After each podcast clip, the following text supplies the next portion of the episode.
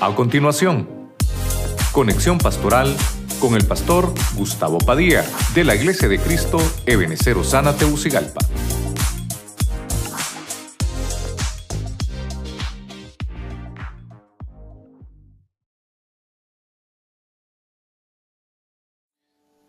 Hemos hablado de los prodigios de la copa. Estamos finalizando un año.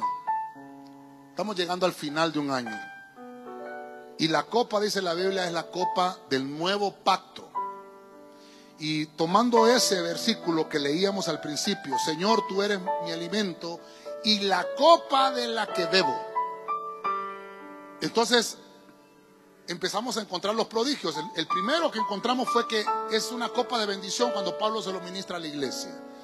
Bendición es invocar la protección de Dios en todo lo que yo vaya a hacer. Tengo la bendita protección de Cristo. Eso es bendición.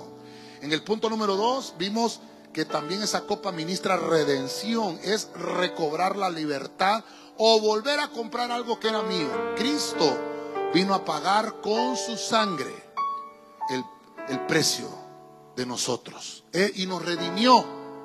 Y encontramos el ejemplo cuando José tomó su copa de plata, una copa que es carísima. Era la copa de José el soñador. Y eso nos muestra que uno recobra la libertad. Cada vez que venimos a participar de la mesa del Señor, recobramos la libertad.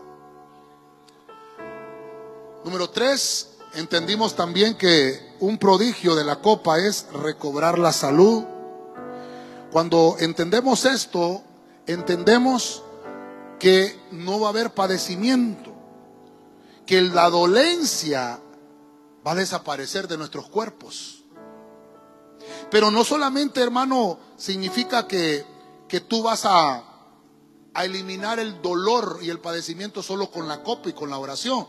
También la Biblia dice en Jeremías 33:6 que Él dejó la sanidad y dejó el medicamento, la medicina.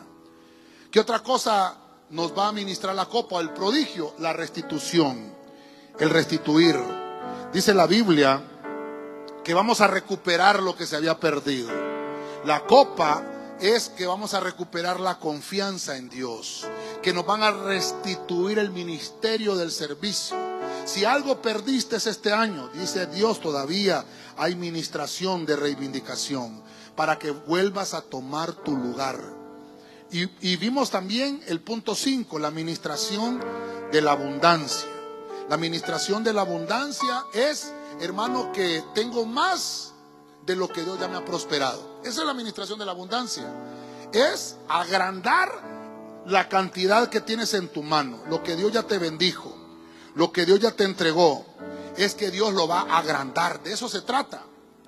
Y el punto 6, la copa de consuelo la copa de la consolación, el paraclesis, porque eso nos ayuda a disminuir la pena de las cosas, hermanos, que nosotros fracasamos, que no logramos hacer, que no logramos completar.